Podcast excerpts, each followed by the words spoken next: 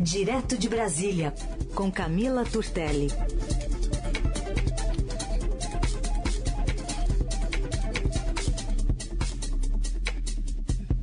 Oi, Camila, bom dia. Bom dia, Heisen, tudo bem? Bom dia, ouvintes. Bom dia, Bom dia, Camila. Carol. Tudo bem? Bom, vamos falar um pouquinho. Tudo bem, tudo bem. Nesse day after eh, do Dia Internacional da Mulher, com cerimônias, né, aí no, em Brasília, no Palácio do Planalto. A gente teve algumas é, gafes para ser, assim, educada aqui no nosso horário. É, vamos ouvir a primeira do presidente Bolsonaro, dizendo que a gente, olha só, está integrada à sociedade. Lá naquele meu tempo, é história. Ou a mulher era professora ou dona de casa. Dificilmente uma mulher fazia algo diferente disso. Hoje em dia, as mulheres são praticamente integradas à sociedade. Lembrando que ele se confundiu, né, com o nome desse projeto que prevê gratuidade aos absorventes das mulheres, que agora é uma nova proposta que ele coloca em discussão depois de vetar no ano passado. Vamos ouvir qual era o nome que ele tinha dado. Eu não vou criar imposto para suprir isso aí. Eu vou tirar de algum lugar. Agora a empresa vai bater em mim que cortou da saúde, cortou da educação. Não vai ser para onde foi. Então vamos lá, parlamento. Vamos derrubar o veto. Eu cumpro aqui, diferentemente de Haddad e Dilma, que vetaram apenas, não deram alternativa. Estou dando alternativa. A gente vai se virar e vai estender o auxílio MODES aí para. É isso mesmo, auxílio MODES? Absorvente?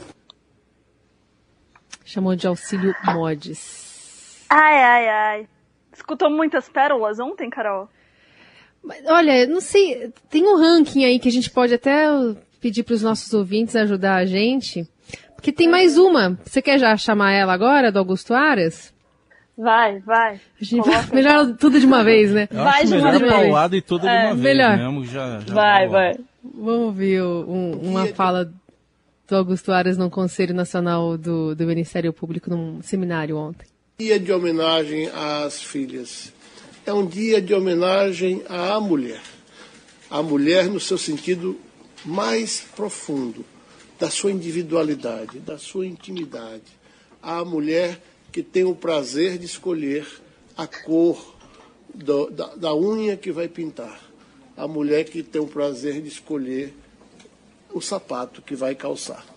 Pouco importa que tipo de escolha ela faça, porque essas maravilhosas mulheres que integram as nossas vidas e as nossas instituições são tão dedicadas a, a todas as causas em que se envolvem. Camila, acho que brincadeiras à parte, a gente tem que pontuar aqui que ele falou essa parte de improviso, né? Então, quando é, o, a autoridade pública, né, nesse caso um homem aí, lê, então a gente sabe que tem uma assessoria que ajuda, né, com que as palavras façam sentido ali, naquele evento, mas quando é de improviso, meio que explicita um pouco, né, do que é a falta de representatividade em cargos é, de poder como esses, não?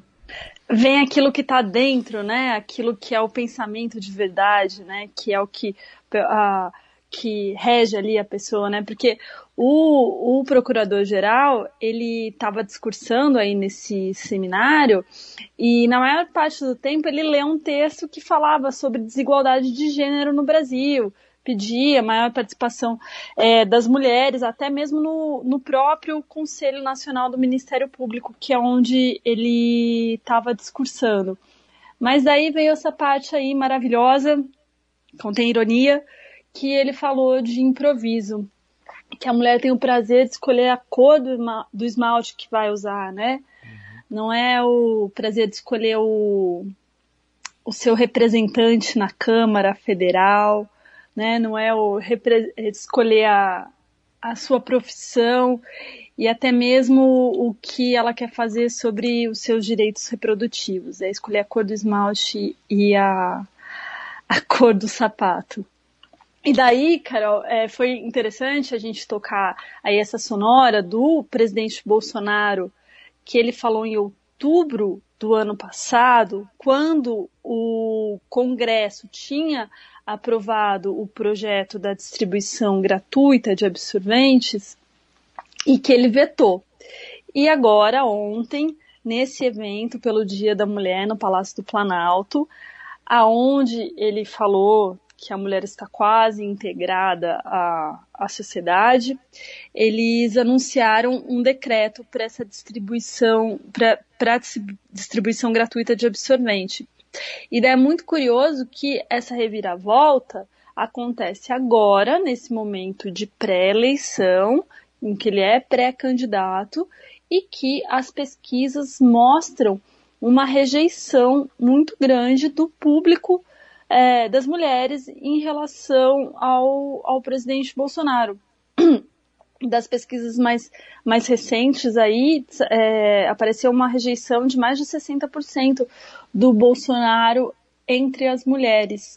E ele vem buscando é, reconquistar esse público, entre outros, né, que a gente vai falar mais para frente, apesar de ter aí uma trajetória marcada por falas sexistas e machistas, né? Vamos lembrar aquela clássica que ele falou sobre a própria filha, que ele disse que a filha Laura, a filha mais nova dele, foi uma fraquejada após ter quatro filhos homens.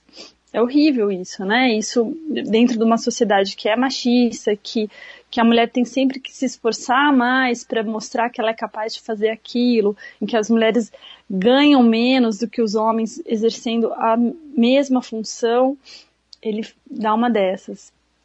Teve agora recentemente aquela a, a dancinha na, na lancha, né, do, do funk, em que comparava mulher, o funk comparava mulheres de esquerda, de esquerda a cadelas e uma coisa horrorosa. Mas enfim, ele está agora tentando é, reconquistar o público feminino, porque afinal de contas ele precisa de votos.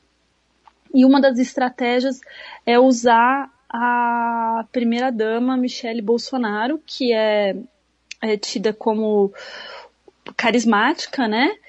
E também a ministra do, do Mulher, Família e Direitos Humanos, a ministra Damares Alves, que a gente inclusive comentou ontem que o Ministério está com um dos menores orçamentos aí da história, justamente para o combate à violência à mulher. E não sei, acho que parece um pouco difícil o presidente Bolsonaro conseguir reverter isso entre esse público feminino diante de todo o histórico que ele construiu até agora, né? E daí eu acredito que a gente pode entrar no próximo assunto, que é sobre o que o presidente Bolsonaro também está tentando é, reconquistar ou reforçar o apoio dele ali entre outros públicos que foram pilares da, da eleição dele em 2018, que são os evangélicos e os curalistas.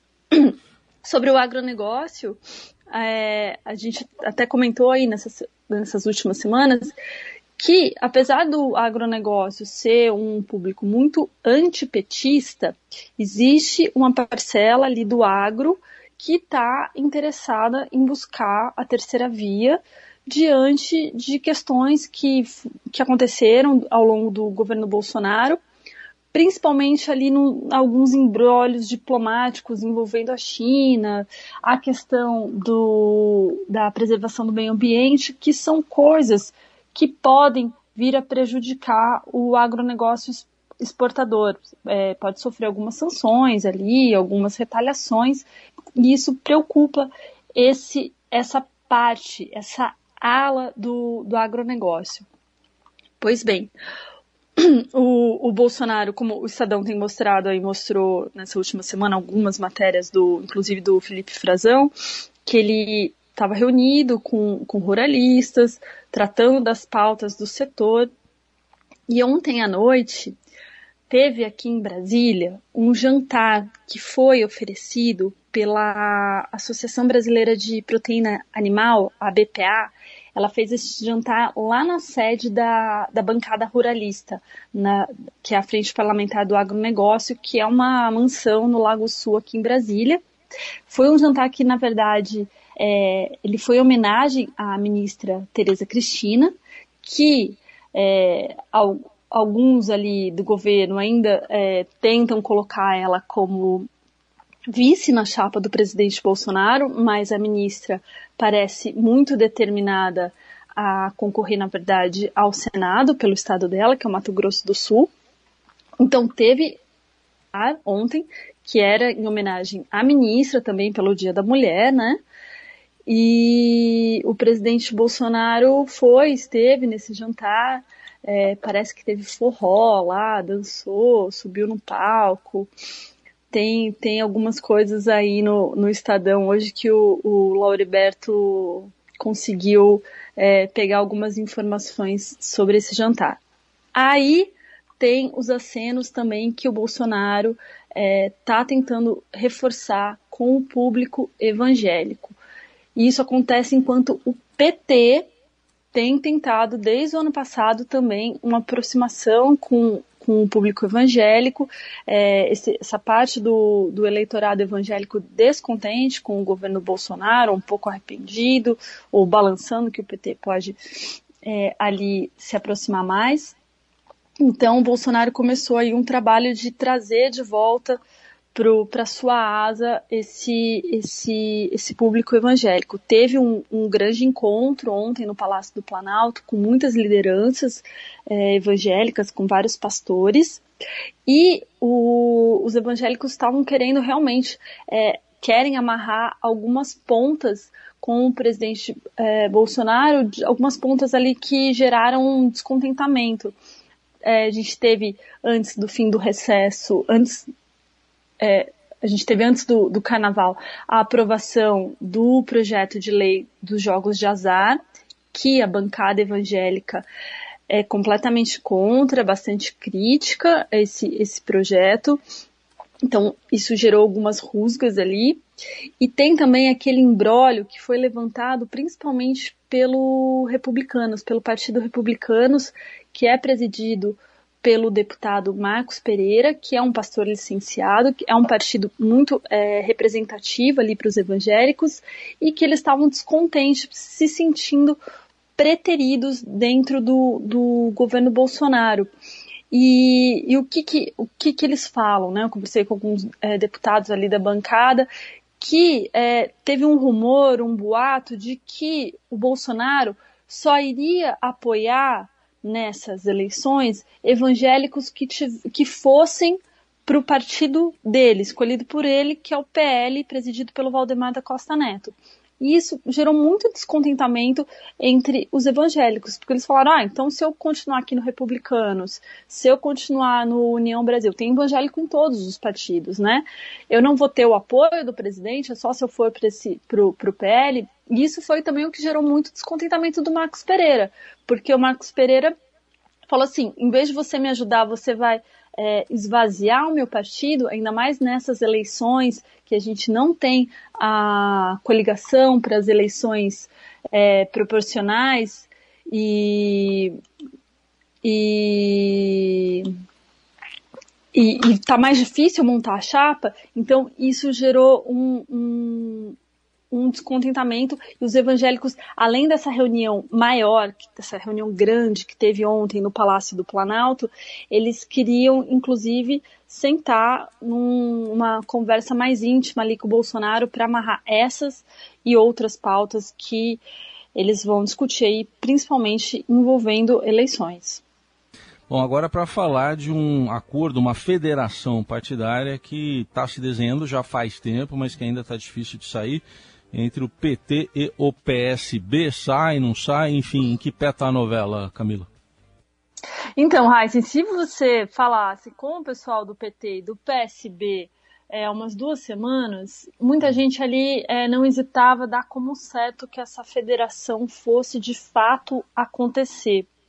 Agora, ontem é, conversei com bastante gente, tem muita gente não, não colocando a mão no fogo de que essa federação vá de fato acontecer, pelo menos não entre PT e PSB. A federação, né, vamos lembrar só um pouquinho, foi um formato aí de, de agrupamento entre os, os partidos aprovado pelo Congresso no ano passado, como uma tentativa aí de, de burlar o fim das coligações e garantir a sobrevivência de alguns partidos menores que poderiam ser pegos na cláusula de barreira. E a cláusula de barreira foi uma ferramenta justamente criada para reduzir é, o número de partidos no, no país.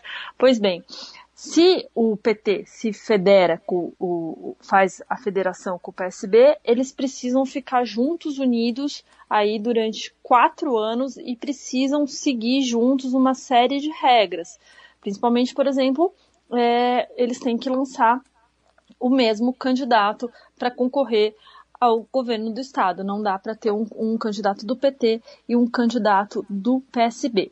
Pois bem, as conversas elas vêm acontecendo é, desde dezembro, né, para ser a grande federação da esquerda. A ideia era que federasse ali PT, PSB, PCdoB, PV, esqueci alguém? Não, são esses. Tem uma conversa aí é, com o pessoal, mas o pessoal é, trabalha de uma forma muito mais independente, embora as conversas estejam acontecendo. E o PSB, o que, que acontece dentro do PSB? A cúpula do PSB tem um temor ali de que o partido acabe sendo engolido pelo PT após essa federação e, e perca sua, sua relevância histórica, o partido aí é, que já foi do Eduardo Campos.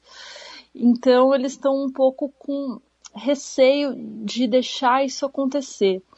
Por outro lado, você tem é, deputados do, do PSB que estão com dificuldade para formar chapa nos estados com o fim da, da, das coligações. Você precisa ter ali vários candidatos para conseguir é, colocar o bloco na rua e conseguir fazer um número X de deputados. Então a federação ela ajudaria nessa questão aí da formação de chapa porque daí você conta todo mundo junto. Pois bem, no mês passado, o PSB fez uma carta de condições pro, de condições e de propostas para o PT para selar essa federação. Eram algumas propostas ali relacionadas, tipo assim, ah, como que a gente vai decidir é, qual candidato vai prevalecer nesse estado? E outra coisa, né? A federação ela vai valer para as eleições municipais de 2024. Então vão ser muitas, muitas questõezinhas a serem resolvidas. Então o, o PSB fez essa carta, entregou para o PT, não teve ainda nenhuma resposta do PT sobre essa carta de condições, porque o PT estava analisando. E daí o que, que é, eu apurei ontem? Eles vão se reunir e essa, é, o PT e o PSB, mais uma reunião de várias que estão acontecendo sobre a federação. E o PSB está esperando para essa reunião de agora uma posição, uma resposta do PT sobre essas condições, sobre essas propostas é, colocadas para que a federação aconteça. E se o PT não der uma resposta favorável, a probabilidade da federação entre PT e PSP ir para o brejo é muito grande. Tá? Não aconteça. Porém, isso não vai inviabilizar uma aliança entre os partidos, sem a federação, não vai inviabilizar o apoio do PSB à candidatura do ex-presidente Lula e não inviabiliza é, essa filiação que ainda está em, em negociação do ex-governador de São Paulo, Geraldo Alckmin, ao PSB para compor ali de vice na chapa do PT. É, vamos esperar, deve ter algum, acredito que hoje a gente tenha novas notícias em relação a isso. Eu não sei se daí eles já vão é, colocar como algo definitivo ou vão esperar porque o prazo para os partidos decidirem é, se federar foi estendido pela Justiça Eleitoral, né? E uma coisa que também me disseram é que o que está muito mais certo é que aconteça uma federação entre o PT e outros partidos da esquerda menor como, menores como o PCdoB e o PV. Então eu acredito que talvez nessa semana a gente tenha alguns encaminhamentos, mas talvez a decisão fique ali pro, pro prazo final que foi colocado pra, pela Justiça Eleitoral. Camila, queria te ouvir ainda falando nessa mira aí para outubro, desdobramentos a partir do da fala né, sexista e machista do deputado Arthur Duval, agora não mais do Podemos, que está fora já da disputa do governo paulista, prejudicando a vida no entorno dele. Né? A gente tem agora o presidenciável, né, o pré-candidato Sérgio Moro, ficando sem palanque em São Paulo. É, aparentemente, alguns prefeitos que já fazem pressão pelo apoio ao vice-presidente Rodrigo Garcia do PSDB na disputa estadual. É, o próprio Sérgio Moro se manifestando sobre o desejo dele, né, de quem quer, ser, quer que seja a cabeça de chapa aqui em São Paulo. Como é que fica essa, agora como é que fica essa dança de cadeiras a partir é, da situação política de Arthur Duval? Pois é, o juiz, o ex-juiz Sérgio Moro, ele surpreendeu alguns ontem, né? Ele fez uma postagem no Twitter sugerindo a presidente do Podemos, a deputada Renata Abreu, como uma possível pré-candidata ao governo de São Paulo. É, não sei se a Renata Abreu se pronunciou sobre isso. O pré-candidato dele era o Arthur Duval, mas agora o Arthur Duval é, saiu do Podemos, desistiu da pré-candidatura ao governo de São Paulo, desistiu de qualquer pré-candidatura. Parece que ele vai é, sair de cena aí um pouco. É, não sei é, se a Renata Abreu está disposta a concorrer a isso, eu acho isso um pouco difícil, vamos ver.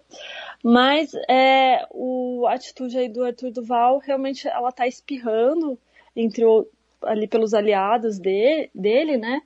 O, você tem o, o, o deputado federal Kim Kataguiri, que é coordenador do MBL, que iria para o Podemos, agora a gente não sabe mais se ele vai para o Podemos ou não, se ele fica mesmo no, no União Brasil, e ele tem um, um, uma representação lá no Conselho de Ética da Câmara Federal sobre aquela fala sobre o, o nazismo. E existe um temor de que isso possa é, ganhar uma, uma proporção maior com alguns reflexos da atitude do Arthur Duval, isso a gente tem que ver.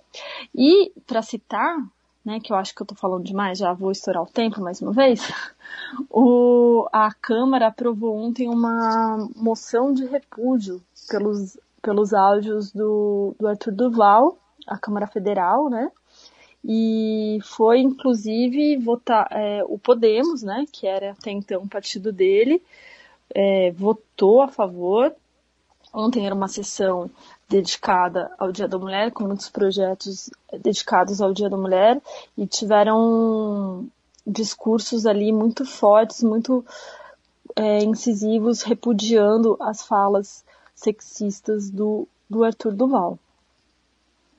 Então vamos ver um trechinho é, de uma fala que a gente separou dessa ocasião da deputada Rosa Neide do PT do Mato Grosso chamando o parlamentar de algumas coisas.